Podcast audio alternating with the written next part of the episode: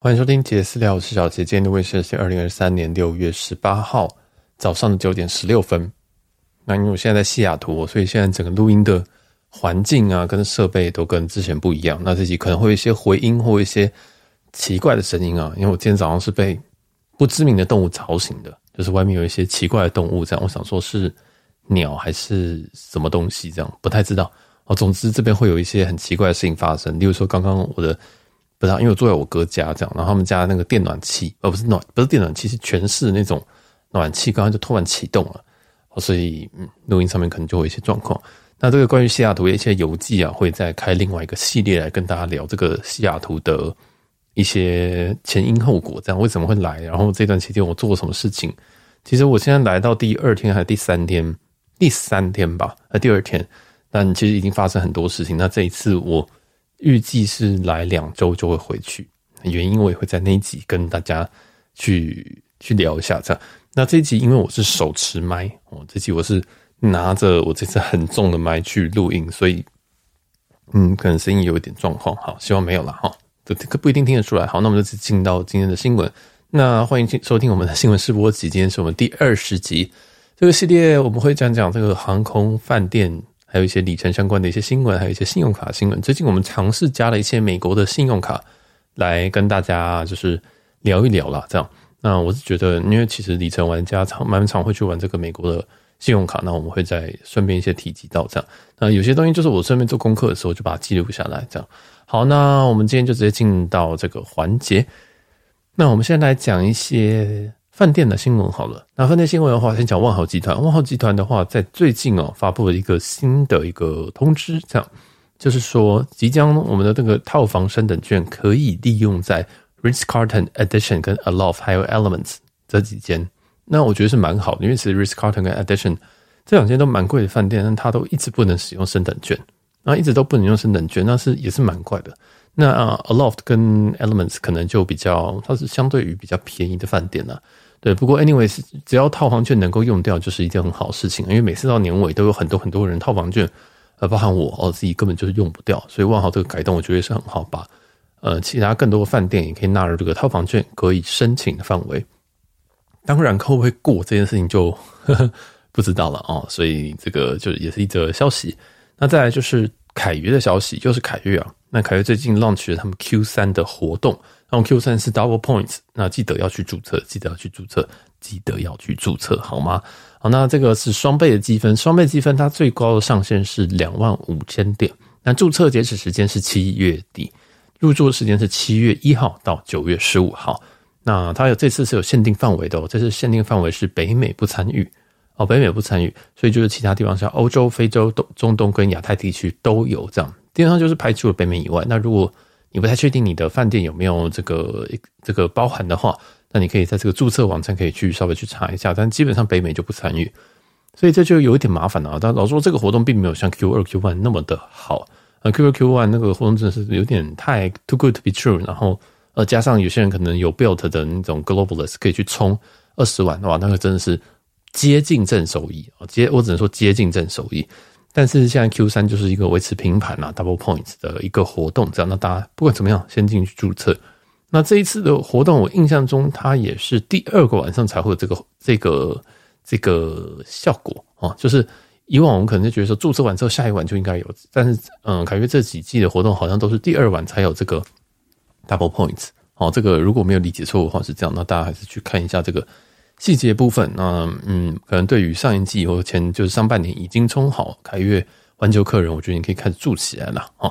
那今天讲到凯悦，我就顺便讲一下那个一个小意思啊，就是因为我最近因为有需要，我就跑去住了那个君悦台北的君悦，那我自己就用美国运通的三千三的方案入住，那我是觉得这个方案真是超级杀，真的超级超级杀。那因为我们 Globalist 去的话啊，它基本上也不会再升等，但一定会给你这个。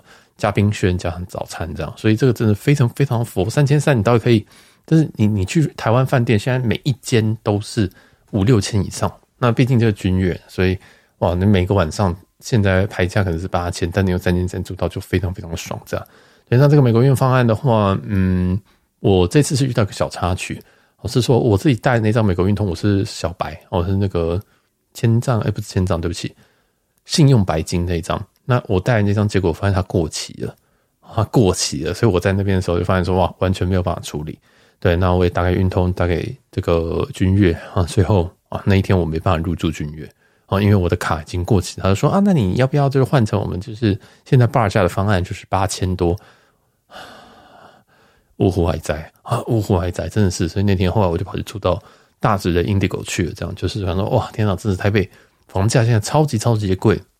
那更显得这个美国运通这个方案三千三真的非常非常的佛。好，那这个卡，这个我觉得这是美国运通的美国运通台湾美国运通的卡是最 CP 值最高一个地方了，就是这个君越啊、清华都有一个很便宜的价，那大部分都还是订得到哦，大部分都还是订得到。那六日的话，大概就 比较困难这样子。啊，那这个也是给大家一则来自君越的小意识啊，记得大家要看一下自己的卡。有没有过期？没有过期你是没有办法入住的哦。美国运通也不会救你，应该说他们会尝试，但其实是没有办法。好，那这个饭店的新闻就到这边。我看一下还有什么。好，那我们来讲一则这个关于信用卡的新闻啊，就是刚刚讲到美国运通卡，那我们来讲一下美国的美国运通啊。美国美国运通有这个万豪联名卡，最近有一个非常非常不错的办卡优惠。那这张卡叫做 MX Maria Brilliant 啊，这也是 Brilliant 这张，这张的年费非常的高。但是它开卡也非常的漂亮，应该是历史新高了。它的开卡礼是十五万点啊，十五万点。那它在它的这个开卡比开卡任务呢，是说你要在六个月内你要刷六千美金，那大概就是快要二十万台币啊。好，那你每住完六，你住完住满六晚，他会再送你五万点。其实这个很佛诶、这很佛诶、你想想看哦，是开卡就开卡就十五万，那如果你再住六晚的话。就再多五万，所以等于开卡大概是二十万，二十万点，二十万点以现在的这个价值来说啊，零点二五左右的话，二十万乘以零点二五是多少？是五万块，是五万块。我再我再算一次，我再验算一次，乘以零点二五，对，是五万块台币哦。所以这个是一个非常非常荒谬的一个数字，就是你买你你开开一张卡，结果它的卡片的价值竟然就给你了五万块的点数，这还是点数而已。这还是点数而已，这个万豪这张 Brilliant 卡还送万豪白金哦，就是有就是有早餐延退的那个，那还有三千呃，跟着三百块美金的餐饮折抵，那它三百块美金的餐饮折抵是除以十二个月了，就是希望你每个月都会去刷这个东西。当然是在台湾也是可以处理掉的，因为 Uber Eat 或者是进餐厅哦都可以。那还有一个重点就是每一年会给你一张八万五千点的免房券。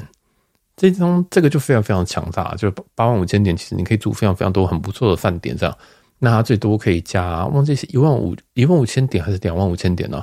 就你最高可以住到印象当中是十万点的点房，这样。所以其实这张卡它虽然它的年费印象中是六百块美金还是多少，但是它的手刷力超级超级强，所以推荐给如果你现在转卡，你可能不知道转哪一张。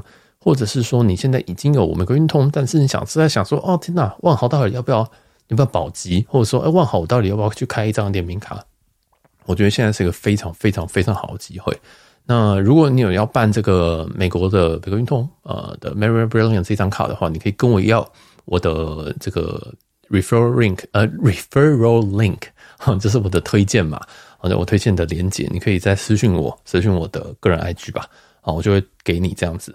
那这样子我就会赚到一点点的推荐奖金。那我自己是没有把它放在那个链接下方了，因为我觉得这不太好，就直接跟我要。我如果你觉得说啊，你想支持我，想说你要申请的话，你可以来我用我的 referral link 看一下有没有这些 offer。因为每个人 referral link 其实也不一定能够拿到这么好的 offer，所以如果有这个有这个，如果你可以拿到这个 offer 的话。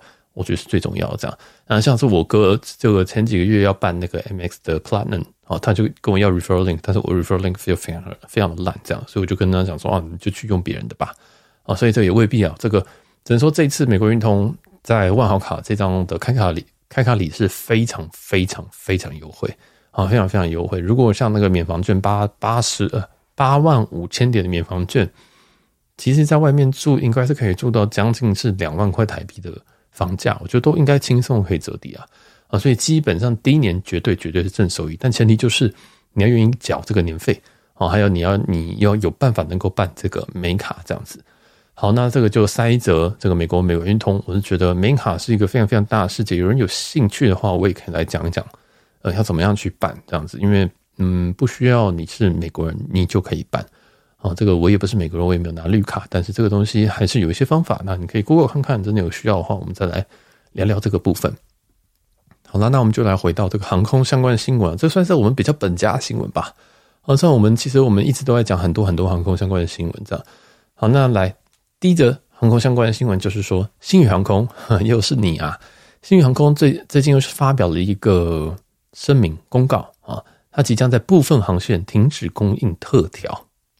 呵呵，啊，这个其实我们很早就讲过说，当当初我就一直在想说，星宇航空其实一定会不断的 cost down，一直改变这个服务流程，因为他们服务流程非常非常的繁复，我只能说非常非常的辛苦。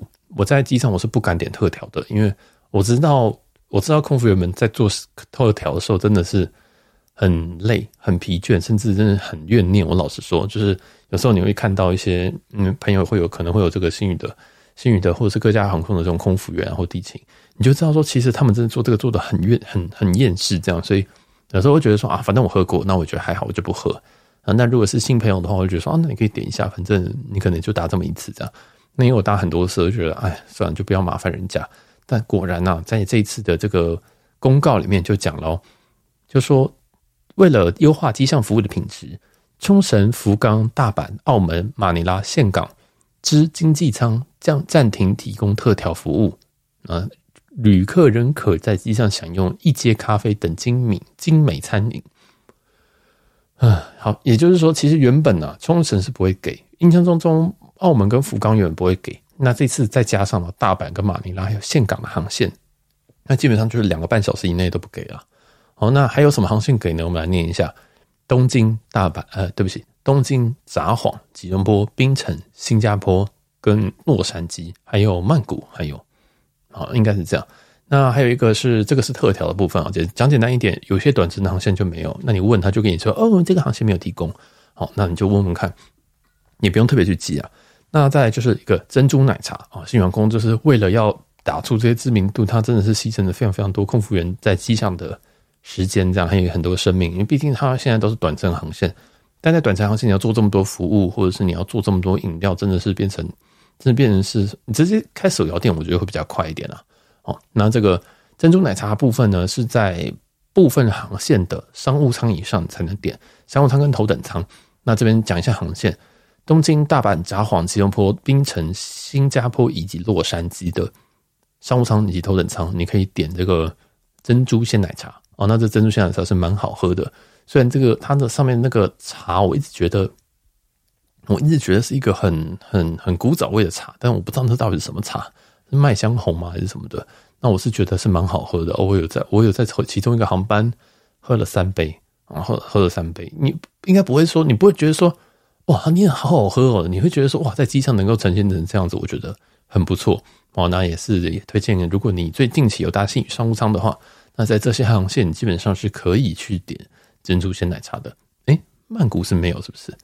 哦，所以曼谷没有，好，我不知道为什么曼谷没有。Anyways，那当然这个就是星宇在最近的这个机上服务啊，有做一些调整。那我觉得这是早该的调整啊。嗯，这个特调，嗯，我在想特调会不会之后都会短程线全部拿掉了？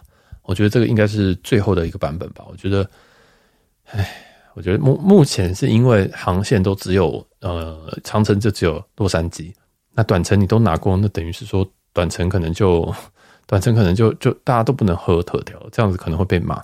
但是我觉得未来的朝的方向啊，这其实我们在前几集我开箱非常多集星宇都会讲这件事情，就是这真的会造成很多空服员的麻烦，因为很多人的这个，因为真的你有搭过你就知道，我我都会说那叫特调战车，然后就开一台特调战车，上面全部都是特调，然后就大家就拿这样，大家就拿，所以那超级超级超级累的。其实机上还有非常非常多事情要做。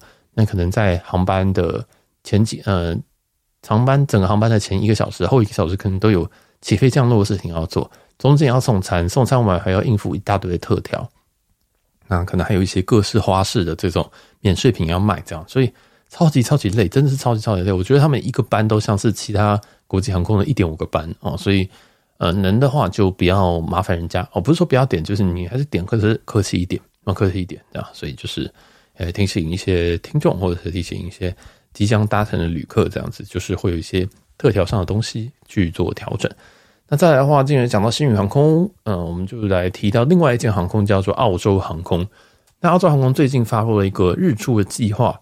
那其实这个不是这个，其实筹备很久了，也不能说他他他发了这个日出计划，说日出计划这计划已经想很久了。那他们预计用 A 三五零一一千哦去做去做飞航，这样。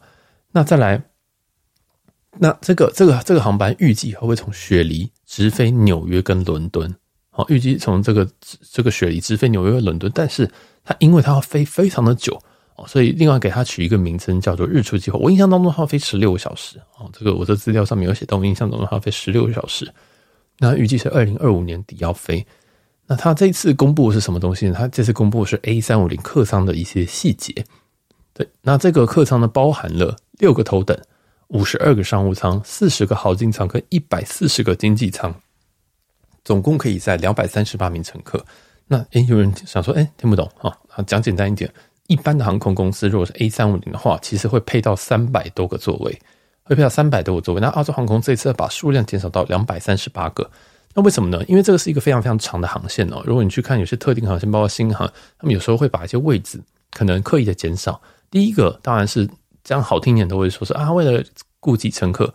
第二个是其实是。顾及燃油效率，因为你如果你要飞这么远的话，你要带的油可能会带比较多，或等等的，就是一些呃飞行上的一些考量，这样，所以他把超三百多个变成两百三十八个之后，诶，就可以有更多的空间。因为其实，在机上是蛮需要伸展的，所以他们有设置一些酒吧啊，或者是可以伸展的一些区域哦，我觉得这蛮有趣的。但总之，为什么我要特别讲这个呢？因为同样是 A 三五零哦，他们这边配了六席的头等舱，我不知道大家有没有去搭过星宇航空的。那个头等 A 三五零头等舱，我都一直笑说那个就是一个比较高的商务舱。那我在这个图上，大家可以去找这个澳洲航空日出计划 A 三五零的头等舱，它的头等舱是一个 suite 好像头等舱就是跟我自己是觉得跟新航的那个、那个、那个很像的感觉。你就觉得说，这真的在机舱里面吗？我要特别特别努力的看，我才发现说，哦，这真的是在机舱哎，它真的是做的非常非常漂亮。当然，我不知道实体会不会能够真的这么漂亮，因为现在是示意图。但是超级大，超级漂亮。你的座位旁边就是一张床，大概可能是单人床的大小这样。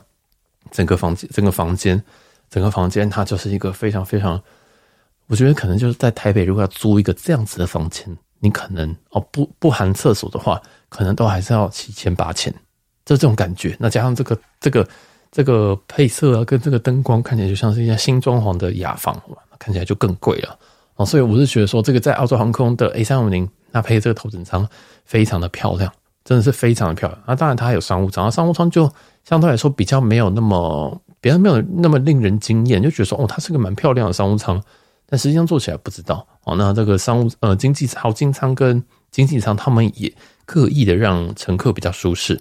那讲简单一点，就是因为这是一个很长很长的航线的机型，所以它必须要让大家舒服一点哦。对，所以这个。大家可以去看一下 A 三五零头等舱，原来可以做成这样子啊！因为之前我想说，星宇航空的 A 三五零为什么头等舱这么小？是因为呃房这个机飞机比较小嘛？但我现在发现哦，没有，就是人家比较抠而已。好，那再来下一则新闻，我们来讲讲看这个华航。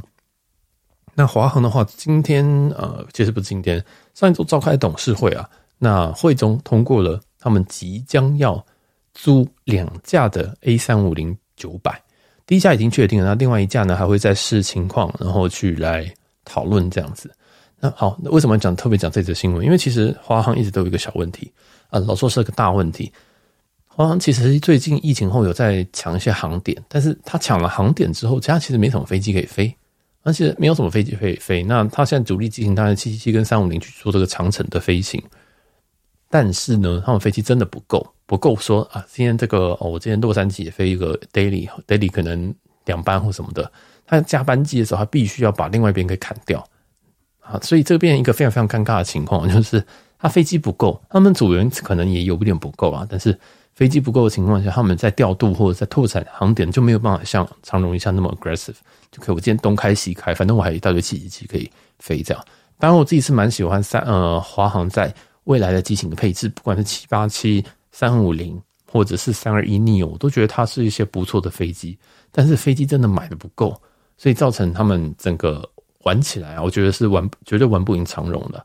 所以你看每一年这个财报，或者你看每一年这个收益，发现长荣是都是屌打。我真的觉得你这次开会只只租了两架 A 三五九，真的是动作真的太慢了，真的太慢。哎，两架可以干嘛？对不对？而且当哪一天什么元首要出国，今天如果总统要出国的时候，你是不是又要借调两台，或者是怎么样子？那又是很麻烦的事情。所以我真的觉得，嗯，长荣要不要？呃，不，华航要不要多买一件飞机啊？要不要多买一点飞机啊？哦，这是长城的类型这样。好，那这个就是长这个华航的一些消息。那当然，最近华航跟卡达都有在招募一些这个 flight attendant，啊，就是在招这个空服啦。那如果有兴趣的话，大家也可以去看一下那个，嗯，华航最近是招蛮多的，听说是大招哦，大家都可以去。那地勤其实我觉得一直都有在招，因为其实现在疫情后，你慢慢的恢复，如果你对于飞行有一些兴趣的话，我就觉得大家可以慢慢去看，不管你是想要机师、空服还是地勤，现在都是一个非常好时候。那我在疫情期间，其实我应该在去年的集数里面就讲，在疫情之后一定会恢复这些东西。那该考的多艺啊，该考什么东西都要搞完去准备好吗？就是这个是是一定这是一个可以预见的恢复。那如果你在这个时间不好好把握，那你还要等什么时候呢？你要等下一次疫情吗？还是要等下次经济大萧条？哦，不太知道。所以这个大家就嗯把握机会。那未来的外籍航空一定也会在台湾陆续的开始召开，不管是新航、卡达或者是。国泰等等，一定都还会再招募，让大家真的就是把自己英文练好，赶快准备好你自己该准备的履历，或者是要考什么口播啊，考什么英文的口播、中文的口播、台语的口播什么的，你都应该要先准备好，该练习好。然后什么仪容啊什么的，我觉得这个网络上非常非常多的资源，或非常非常多课程，甚至非常非常多学长姐都是可以去找一下。然后呢，还有很多很多的呃考古题啊、必问的问题啊，这个这个就连我没有要考空服的，我都知道，所以。一定一定有很多资源，赶快去准备一下。呃，目接下来一定会有更多更多外籍航空在台湾去要来招一些这个这个组员呐，啊，组员大部分都是空服为主，对啊，那也是因为其实，在疫情之前有非常非常多台籍的空服在各大的外商外商外商航空啊，所以现在嗯，在疫情期间全部都砍掉之后，现在又要再招一批了啊，所以这个是也是可以预见的事情。好，那这就是来这个分享这则新闻之后，我们来讲讲，嗯，好，我之前讲讲这个虎航啊，虎航最近有一班这个返台的班机取消，那有一百六十六名的乘客卡在成田机场。那这台这台机器是六月十四号原本下午要飞飞回台湾的，但是因为巴拉巴拉巴原因取消啊啊，其实是因为飞机的气象雷达故障，所以没有办法飞。那同与此同时呢，这个。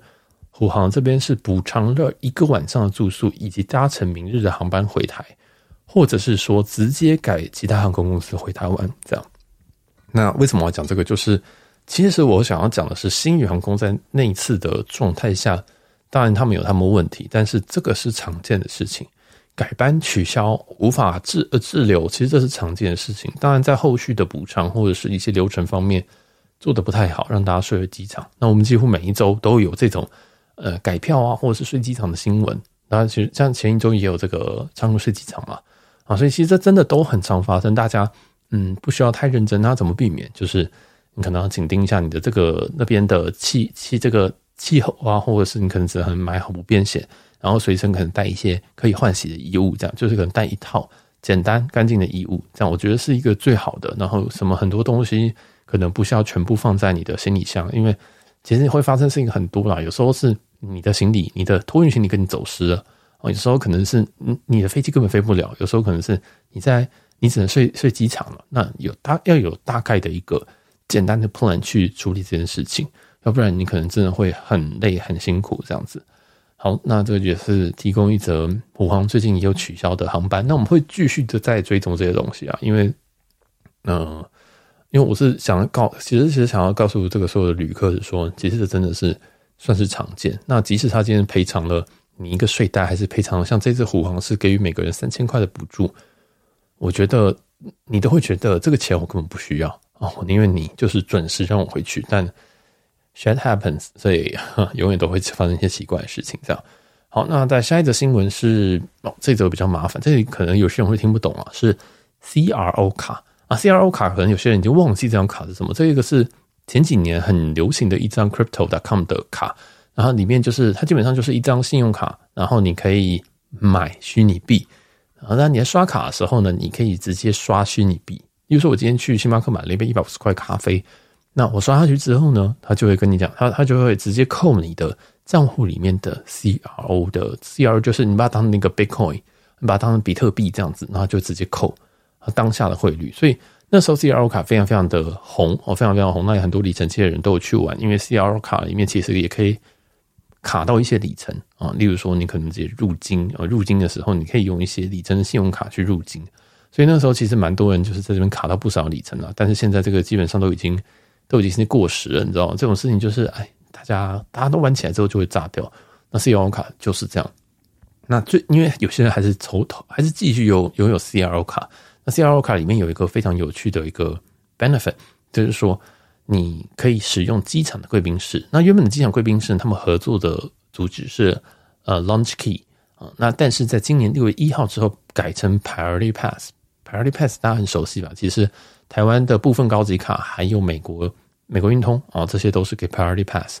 那 Priority Pass 的话，这个就我觉得相对于 Launch Key 可能就好用一些。那所以说，你拿到这个 Priority Pass 之后呢，请记得要先上这个 PP 卡的 App 或者是信用卡官网，可能你会需要做一些登记的作业，或是开通哦，你之后你就可以使用 Priority Pass 的相关的权益。这样，那这个 CRO 卡，因为它有分一些等级啊，那这个卡必须要是在绿绿卡以上，我记得它英文叫 Jade 吧，J A D 应该是这个 Jade 哦，你要在 Jade 卡以上，你才能使用这个免费的机场贵宾室。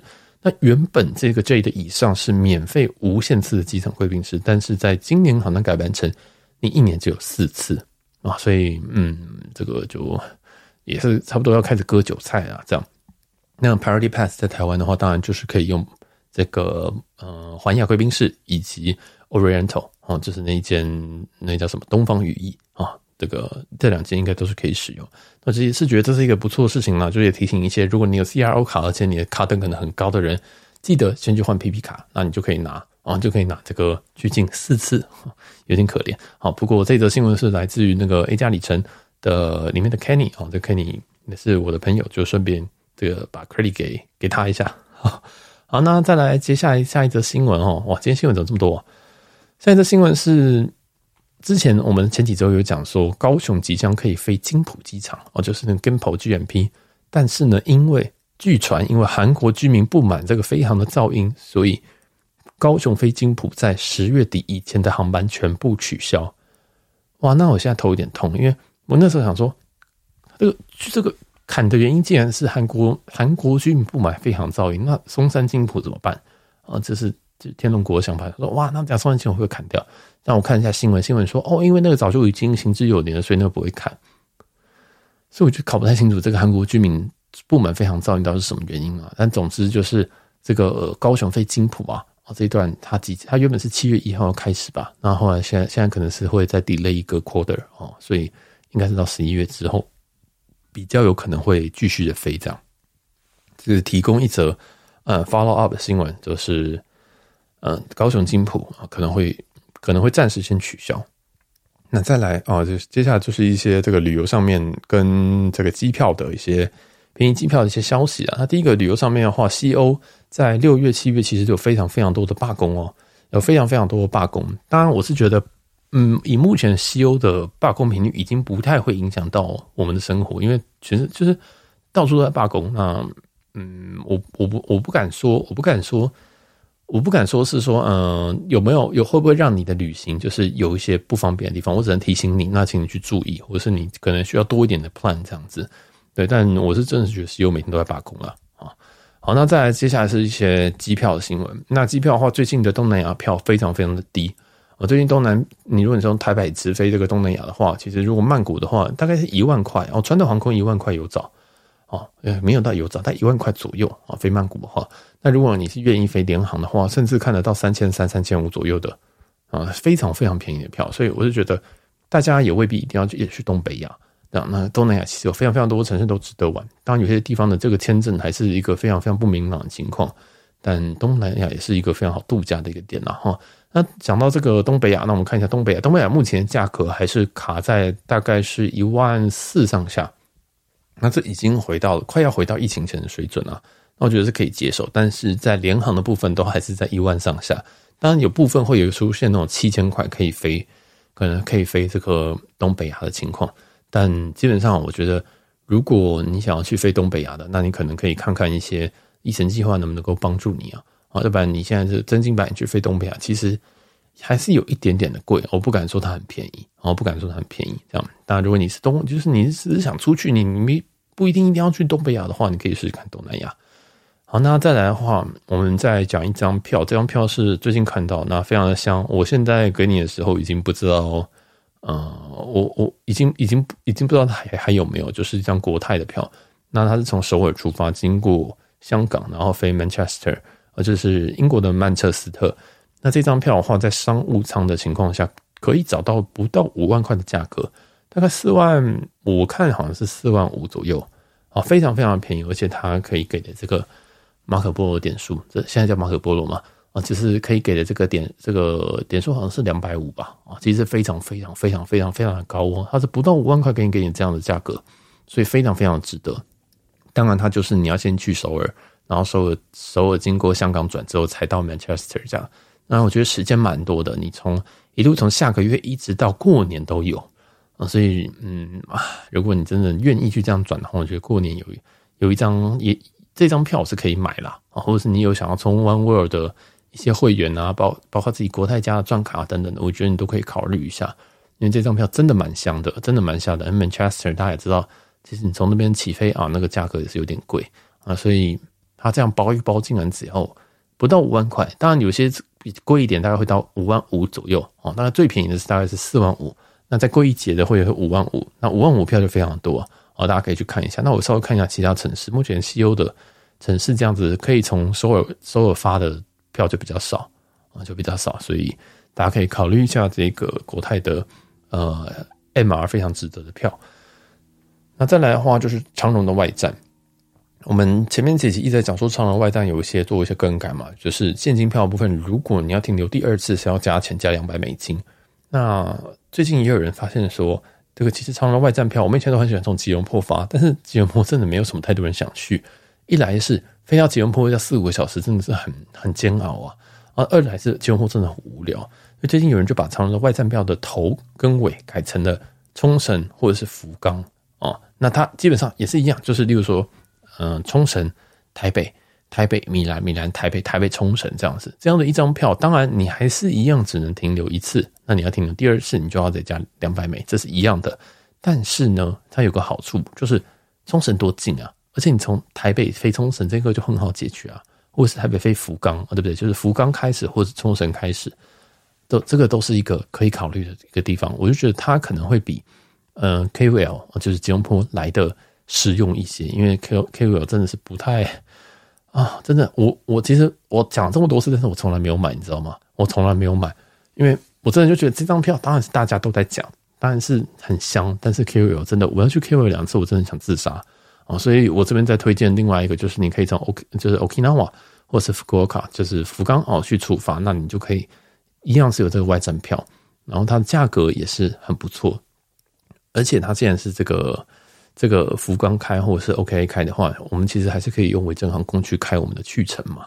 那我们前几集有讲到维珍航空，大家可以去稍微说稍微往前翻一下，就知道说，哎，其实这样整趟旅游，第一个头尾是去日本，第二件事情是，哎，这样整张票其实跟你直接开台北米兰价格会差不多，会差不多啊。那有些人就觉得说，那差不多，我是就干脆直接从台北出发飞米兰也可以的。哈，所以讲讲老实话，现在外站票的。价差就已经会跟直接这样出发会开始少了一点，那毕竟也是大家都发现了嘛，所以就会越来越这样明显这样。所以我觉得这种票哈，我知道大家都很喜欢分享啊，但我真的觉得你要分享给一些你真的觉得很熟的人，或者是很很很很亲密的人，因为你真的这样分享出去，大家都知道这个票价就很容易不见。像我们刚刚前一张讲的国泰航空的这个首尔发那张飞 Manchester。那张机票商务舱不到五万块，如果你真的去买商务舱的话，你知道这张票多少钱吗？那张票可能要十五万，正常是要十五万，他现在只要四万五。我觉得机票这个东西就很简单，就是供需。今天没有人要买的时候，它是特价；那他今天有人要买的时候，它就涨价。那所以外站票也是一样，当太多人买的时候，他就把它改成只有一个停留，第二个停留要加两百块美金。所以，嗯，我真的觉得大家这个有时候啦，哈，就是可能不要跟我一样那么乐于分享，我都在公杀小啊，就是真的就是要要买就按进买啊，你真的觉得这个这个太 bug 了吧？你可以分享给我，那你可以再跟我讲说，我可不可以在节目上讲这样？那有些东西就是你讲出来了，可能就会被抄走，或者是因为其实这个圈子很小，那愿意买这张票，愿意买这些票人其实大有人在了哦，所以就是也给大家一点参考，然后也也。也希望大家听节目是有点收获，因为其实像今天我们讲蛮多蛮细节的东西，从美卡讲到 CRO 卡，再讲到可能华航的招募啊，跟一些东南亚的一些机票价格，还有这个首尔外站票的一些细节。我觉得其实这个这个系列，尤其就是新闻这个系列，其实真的是含金量蛮高的。虽然我有很多东西我都很快的带过，或者是说就跳过这样，因为我知道如果每个人要细延伸下去的话，这一集可能会变成三个小时，这个是。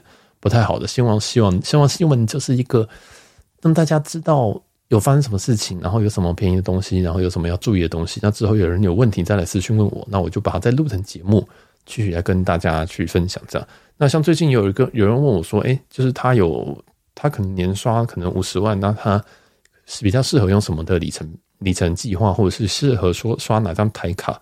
对，我之后可能也会开一个节目，就是特别来回答大家的问题。所以你有任何任何的问题，那种见解啊，就是哦天哪，你觉得我应该要飞哪？你觉得我应该要怎么样买这张票？或者是我现在年刷多少，然后大概会刷在哪边？那我需要怎么样去累积里程？